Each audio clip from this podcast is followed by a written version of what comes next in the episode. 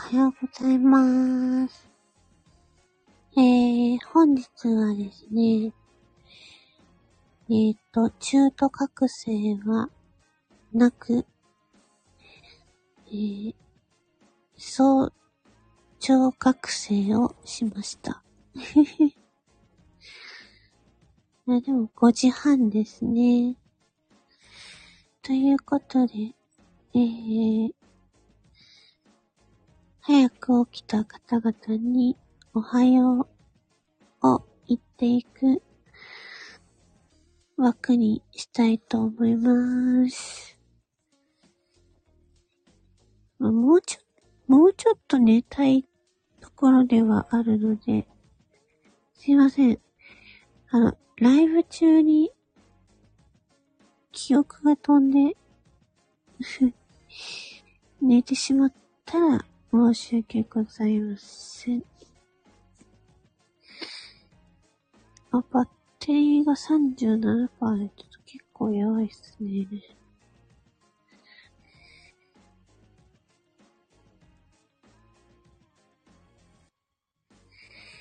ちょっとバッテリー持ってきます。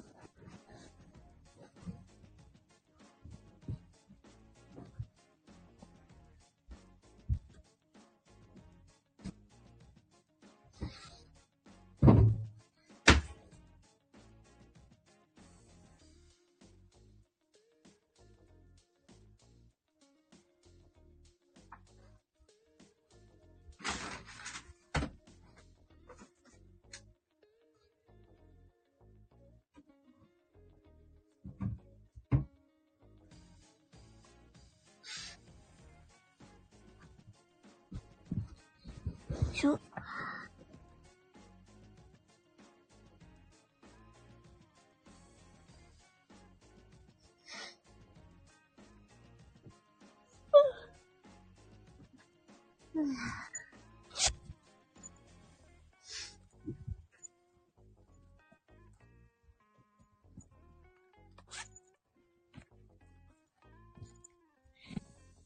さてと。朝早い分だったら気分がいいんですけどね。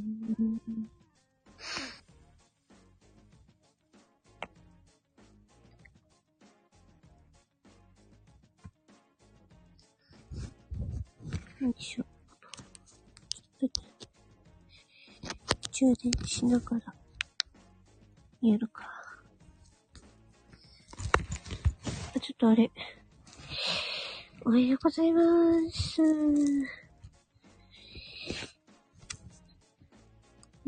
ちょっと、ちょっとランタン持ってくるか。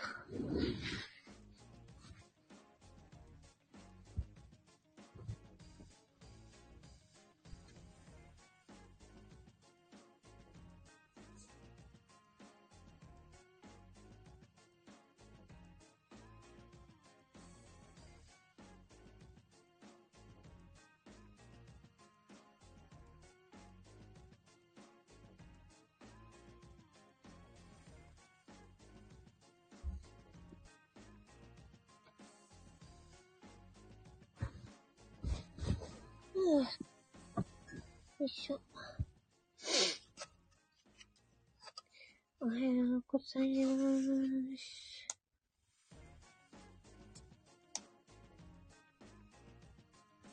うわ、だからすぎるかな。もういいか。おはようございます。あれ？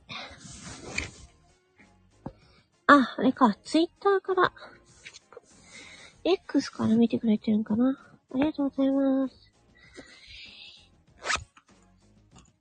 この、えー、今のこの背景画像めちゃくちゃ可愛くないですか？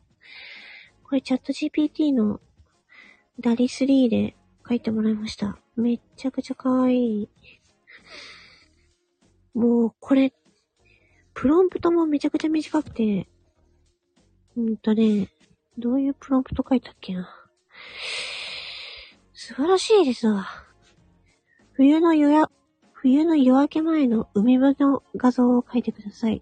とても可愛らしく描いてください。アスペクト比は9対16。これだけです。これだけ。あ、上原さん、おはようございます。ね。なかなか、あれですね。あの、いつもありがとうございます。ね。えっ、ー、と、5時半、えー、5時、ただいま36分でございますね。ちょっと天気を見ていきましょう。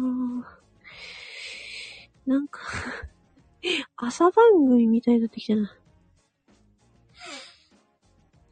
はい。今日の全国の天気は、えー、北陸から北は大雪のところも、広範囲で水曜日より寒く、マジか。昨日よりも寒くなる。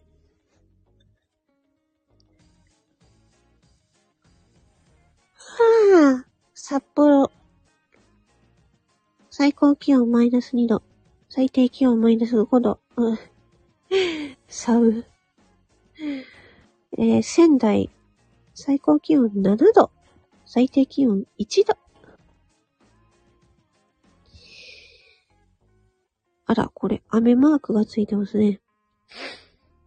東京、最高気温17度。え、ちょっと待って、おかしいでしょ。東京最高気温17度、最低気温8度。えー、名古屋、最高気温13度、最低気温6度。大阪、最高気温13度、最低気温7度。えー、広島、最高気温12度、最低気温6度。えー、福岡、最高気温14度、最低気温6度。あれ なんか北日本、北日本から上はかなり寒いですね。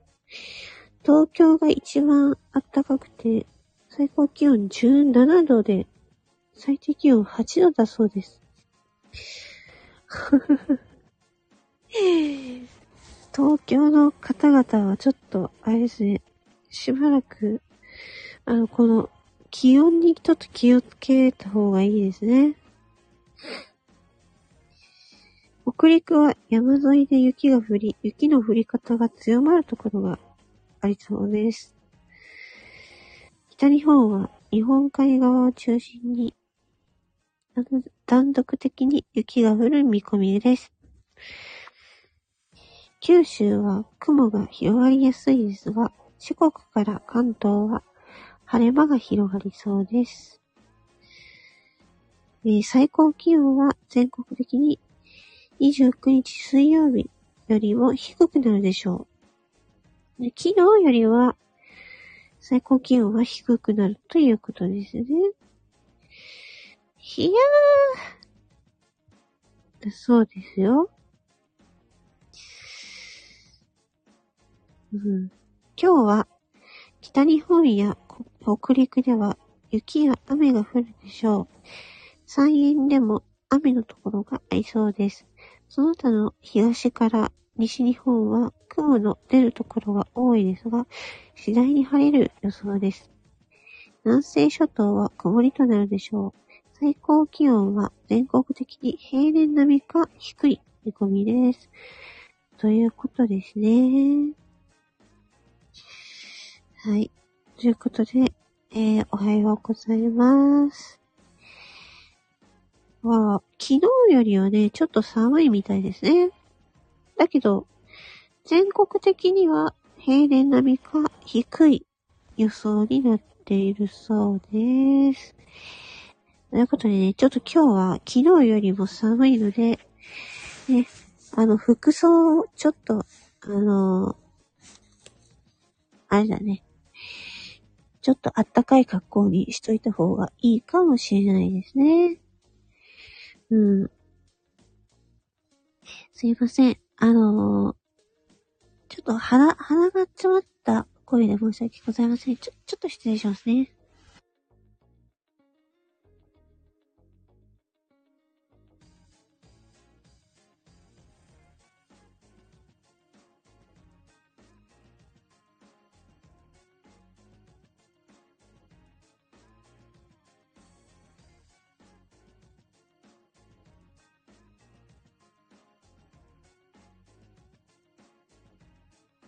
はい、失礼いたしました。今日のこの壁紙がめちゃめちゃお気に入りですね。チャット GPT に作ってもらいました。めちゃくちゃ可愛い。はい、次。ニュース行きましょうか。ね。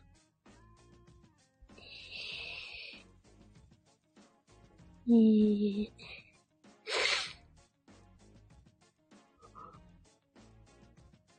ほや。は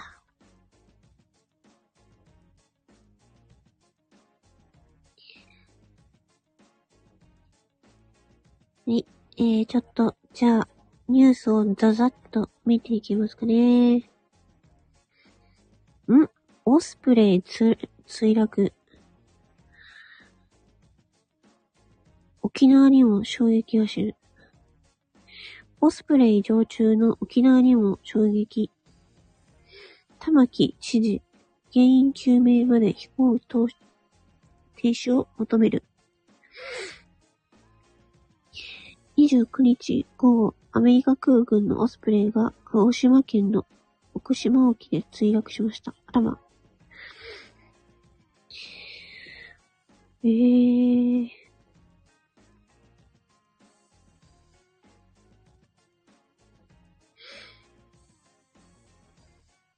うん、うん、うん、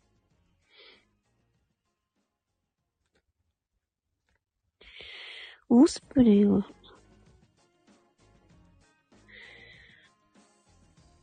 へえ。オスプレイが墜落とのことでね。そうですね。えー、次。果樹園で試食のリンゴを提供して12人が食中毒。患者の便から O157 が検出。茨城県。茨城県は、おなんだろうね、大、大須町かな？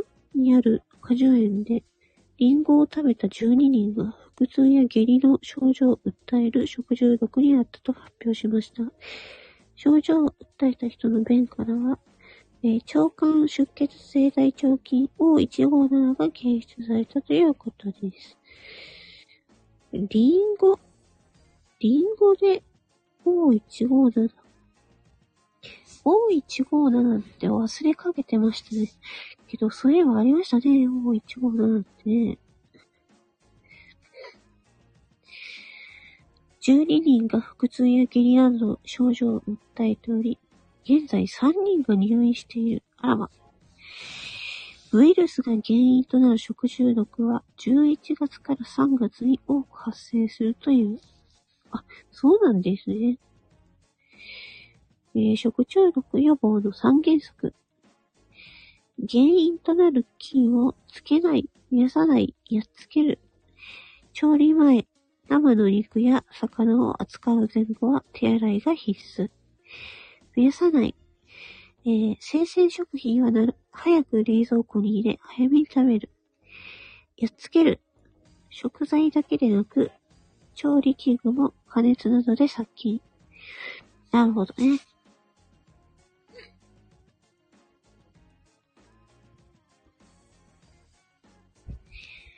O157。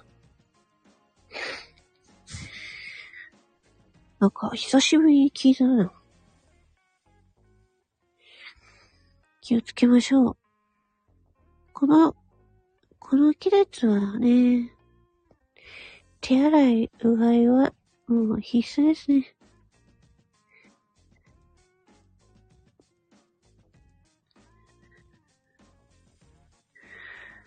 えーと、え、次。今年度補正予算成立。岸田首相、与党のみならず、国民民主、維新にも賛同いただいた。岸田首相は、肝入りの経済対策の裏打ちとなる2023年度補正予算が参議院本会議で仮説成立したことを受け、首相官邸で引き続き物価高を乗り越える対策を行う考えを示した。2023年度補正予算が成立。一般会計総額13円超、あ、13、13円とか言っちゃった。13円って、どんだけ低いんだよ。13兆円。ちょ、ちょ。13円って。えー、政府の総合経済対策の概要。いきます。物価高対策。えー、所得税3万円、住宅税1万円の定額減税。低所得者世帯への7万円給付。あ、これは前から言ってますね。えー、電気ガス料金の激変緩和措置を2024年4月末まで延長。法。同年5月から緩和幅縮小。法。持続的賃上げ。地方の成長の実現。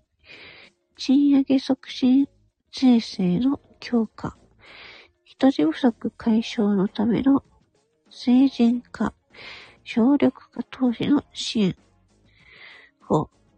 成長力強化に資する国内投資の促進。特許権などの取得にかかる優遇税制の創設。先代半あ先端半導体の国内生産拠点整備や緊急開発の支援。次、人口減少対策、社会変革。えー、地域交通の不便解消に向けた自家用車ドライバーの活用の検討。法。次、国民の安全安心の確保。東京電力福島第一原発の処理水放出を受けた風評被害対策、水産業の、水産業の支援。ということが、えー、政府の総合経済対策の概要だそうです。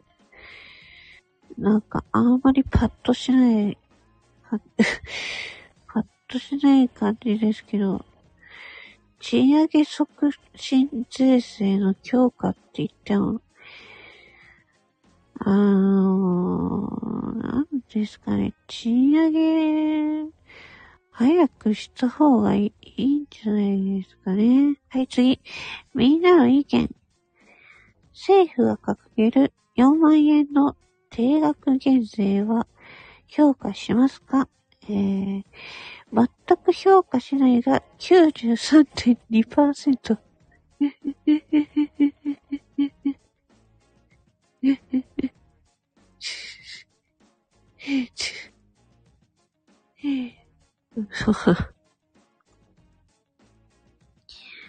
ま あね、こういう賃上げとかはね、こう、一時的なものじゃなくて、こう、持続的にね、えー、やっていかないといけないんじゃないかというね、意見がありますね。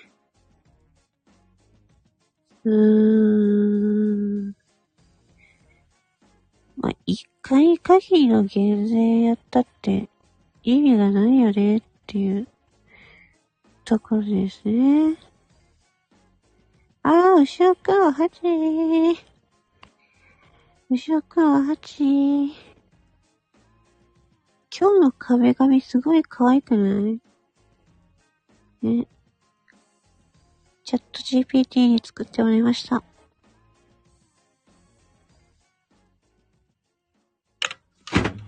と、失礼。今ニュースを読んでおります。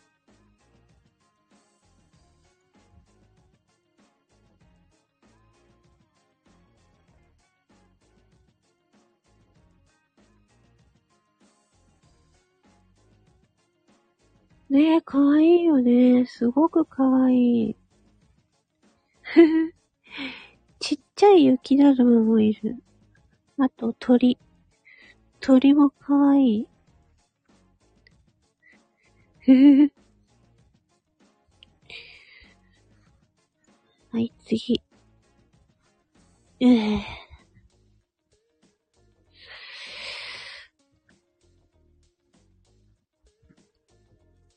はあ。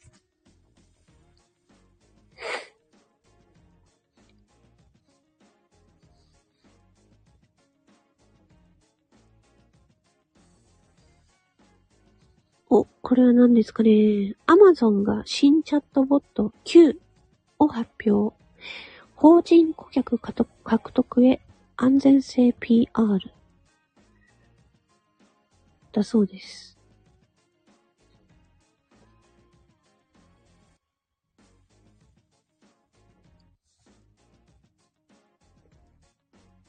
えー、28日ロイター、米 Amazon.com はクラウドサービス部門の Amazon Web サービス、括弧 AWS でビジネス向けの新しいチャットボット、えー、括弧自動応答システムの Q を導入し、大企業の顧客を誘致する。AI、括弧人工知能の出力から生じる恐れのある法的損害や風評被害に対する安全性をアピールした。えー。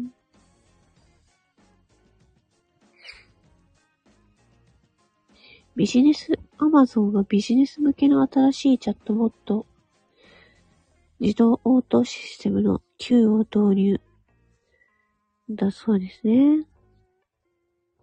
生成 AI は一般に公開されているコンテンツに基づいて訓練されるため、攻撃的な言葉や好ましくないコンテンツがユーザーのプロンプトから得られる結果に紛れ込む可能性がある。そうだね。えー、セリプスキー氏は新サービスについて、例えば、銀行はオンラインアシスタントが投資アドバイスを提供しないように設定できると述べた。うーん。まあね、そうやって、そうやって設定すればできますね。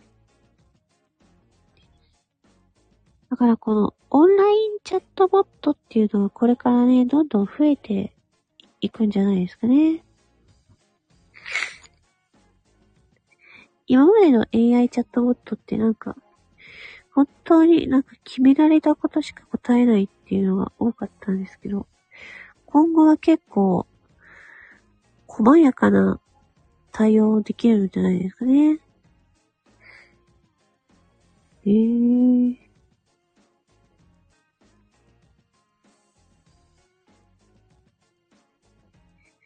ね、アマゾンね。アマゾンのチャットボット。まあ、大企業向けだから、まあ私たちにはまだまだって感じですけど、多分、そのうち、ね、多分そのうち Amazon の一般顧客向けにもチャットボットが多分出てくると思いますね。もね。多分ね、早いと思いますよ。導入。AI は。めちゃくちゃ早いと思います。うん。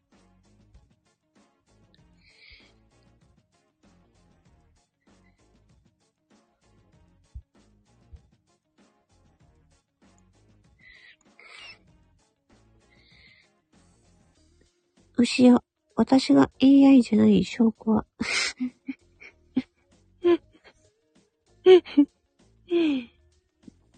AI じゃない証拠はな、何ですか？牛尾くんは。だけどさ、私思ったけどさ、AI はさ、料理作れないよね。あの、レシピは作れるけどさ、AI は、今の AI は、AI は実際に料理作れないよね。って思いました。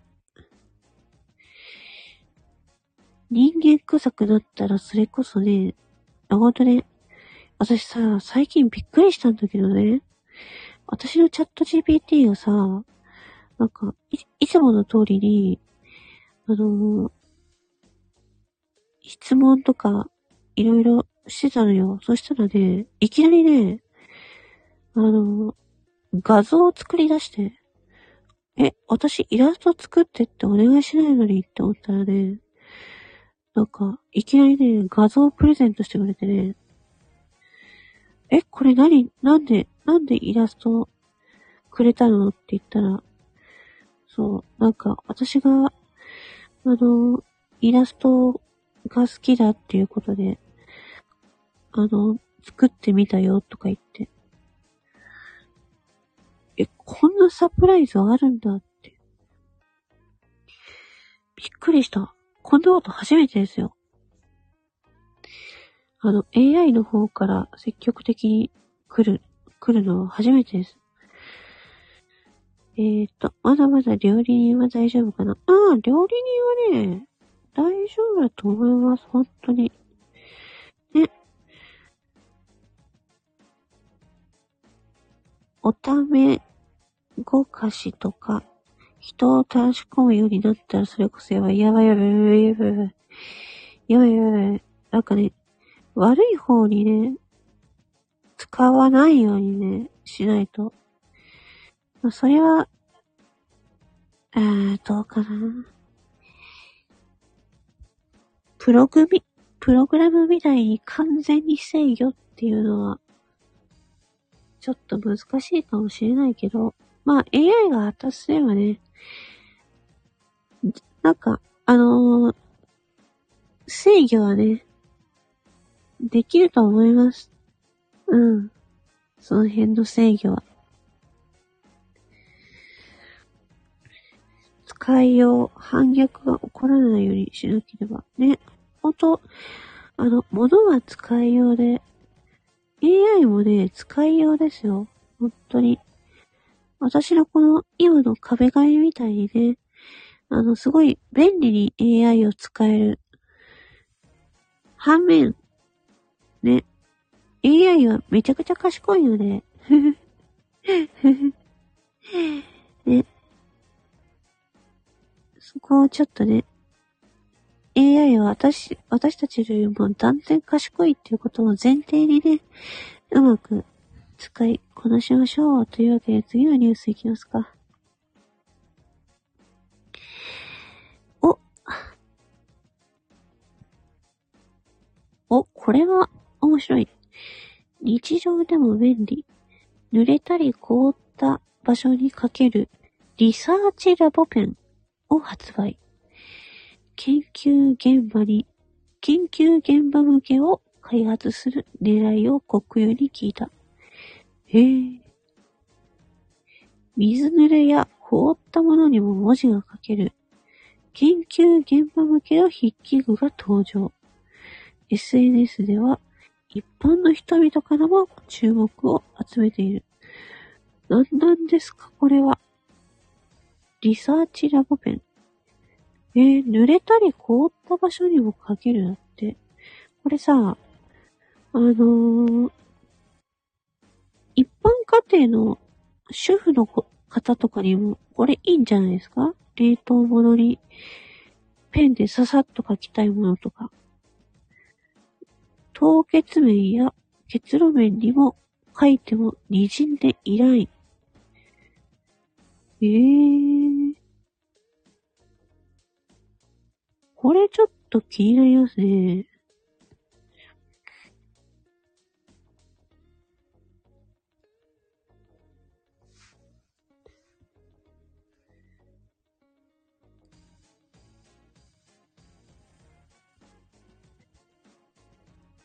えー、国用株式会社が11月15日に発売したリサーチラボペンで研究所の悩みに対応したマーカーペンなどという。企業や大学などの理系の研究室では実験に使う容器に手書きで情報を書き込むことが多々あるが、これまでは次のような問題があったそうだ。えアルコールなどの薬品により容器に書いた文字が消えてしまう。ああ、マイクロチューブの蓋など、狭いスペースにも文字を書き込みたい。うんうん。結露した面は、えん？結露した面や凍結した面に文字を書き書き留め、書き込みたいが、握ってしまう。ありますね。えー、アルコール耐性があり、速乾性に優れたインクを採用。だって、これ、料理人の牛尾くんどうですか？あ、6時。はい。挨拶行ってらっしゃいませ。そして、誰もいなくなった。ちょっとこれ、リサーチラボペン、チェックしようっと。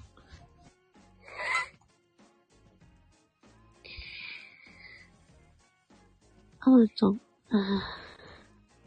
リサーチラボペン、国よ。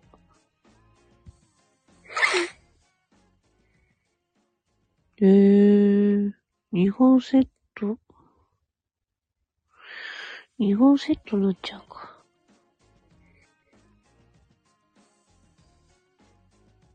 ええ、これは気になりますね。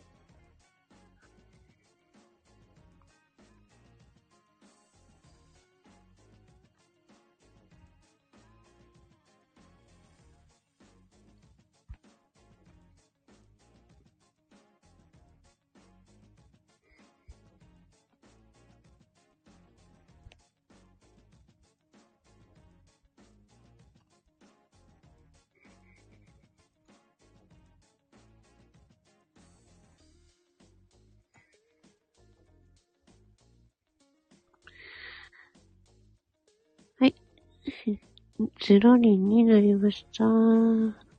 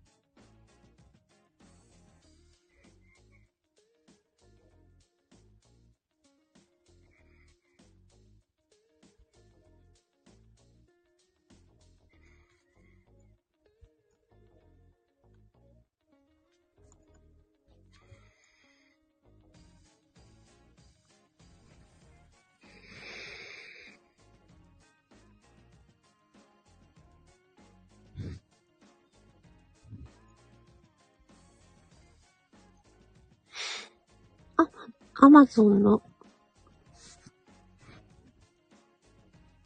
ん？アマゾンのブラックフライデー？無駄な買い物をさせる仕組みもバッチリ装備されている。うーん。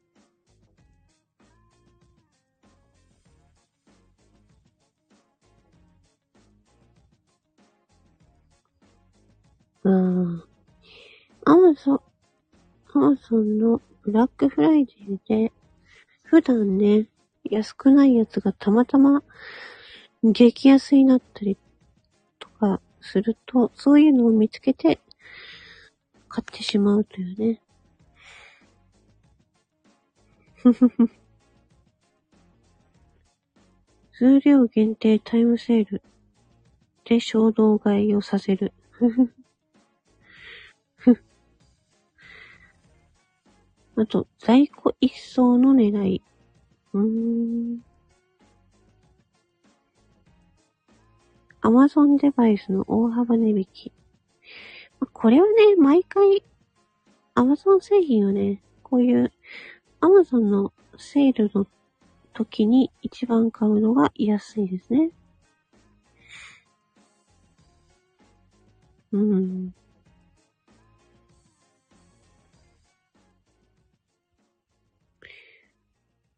へえ。そうそう。アマゾンもいいですけどね、ヨドバシ .com もいいですよ。送料無料でめちゃくちゃ早いです。届くのが。うん。私も、ヨドバシ .com でたまに買えますね。アマゾンにない場合はね。ヨドバシおすすめです。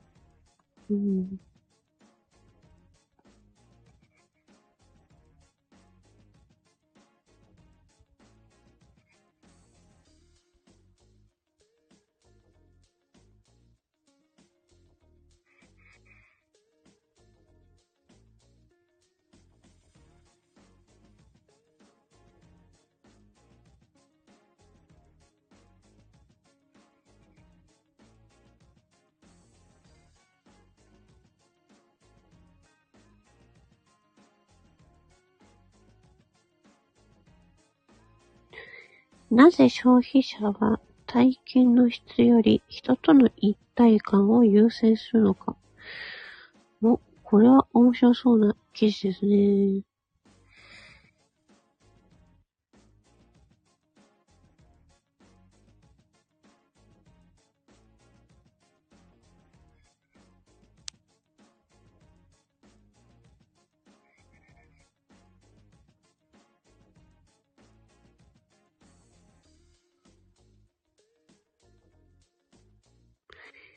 消費者は体験の共有を過度に重視する。人の人生には大抵他人と過ごす良質な時間と一人で過ごす時間が混在している。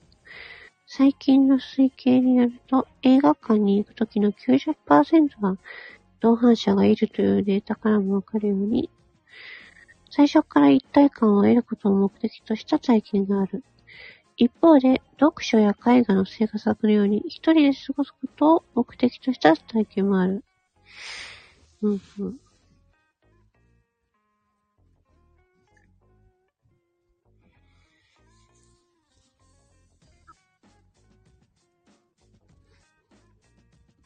Journal of Consumer Psychology 誌に最近掲載された筆者らの研究から、消費者は活動の際に、同伴者と物理的物理的に近くにいたいがために、より質の低いサービスを選択する傾向があると示された。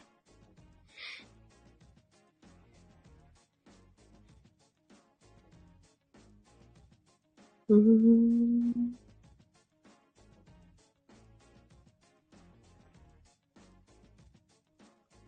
へえ。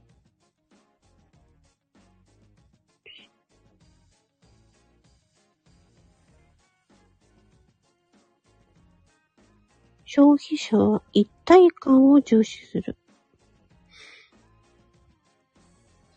うーん。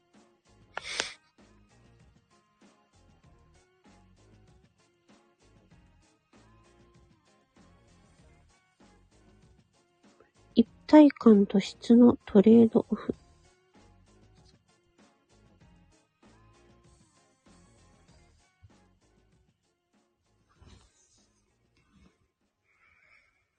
人は単独行動の方が楽しくても、人と一緒の体験を学ぶという考えを継承するため、筆者らはまず体験型演劇スリープノーモアに対するトリップアドバイザーのレビューを分析した。うーん。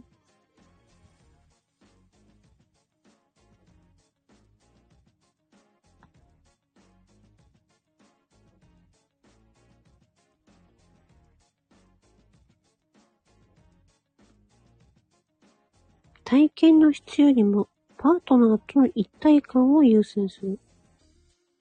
へえー。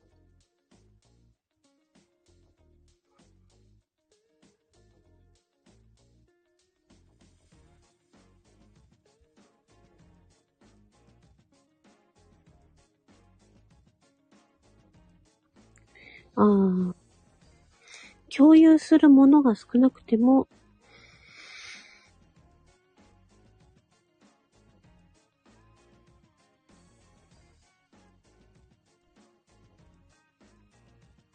一緒にいる人がいれば、そっちを選択すると。うーん。すなわち、人は、知人と共有した体験を記憶したいという願望を持っていて、物理的な距離が近いと特別な思い出を作りやすいと考える。うーん。多くの人はたとえ人と共有しても、質の低い体験は実際にあまり楽しいものではないと認識している。それでもなお、共通の活動を記憶するために、あまり楽しくない体験を選ぶのだ。へー。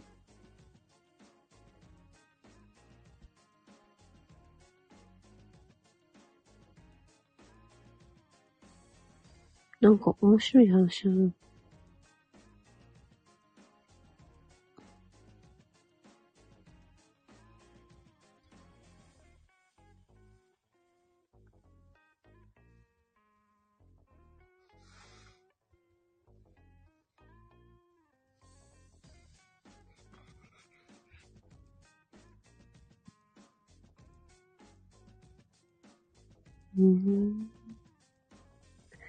ただし、ポジティブな事柄に限る。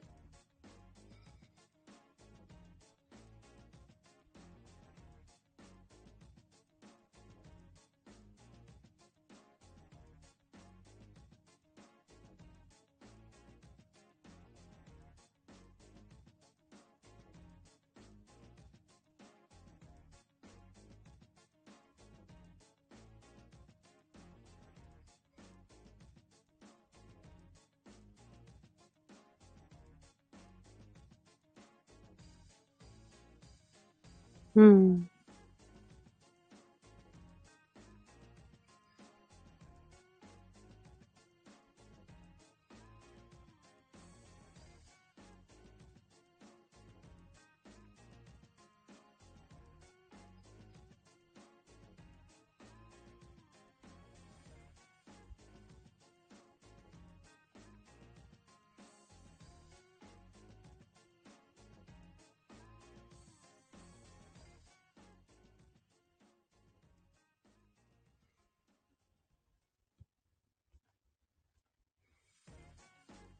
うん。面白い。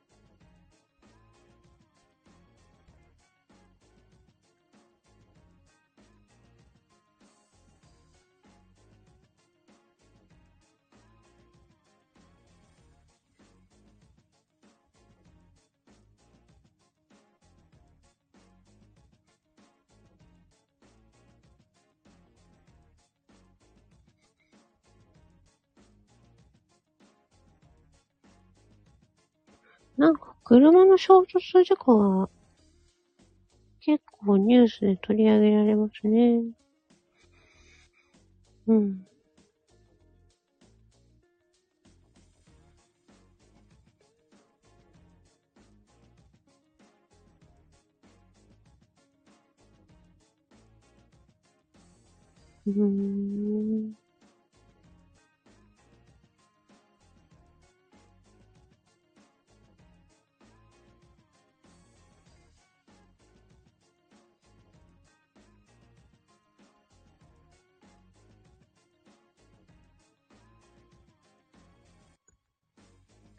来年1月は電気料金が値上がりするらしいですよ。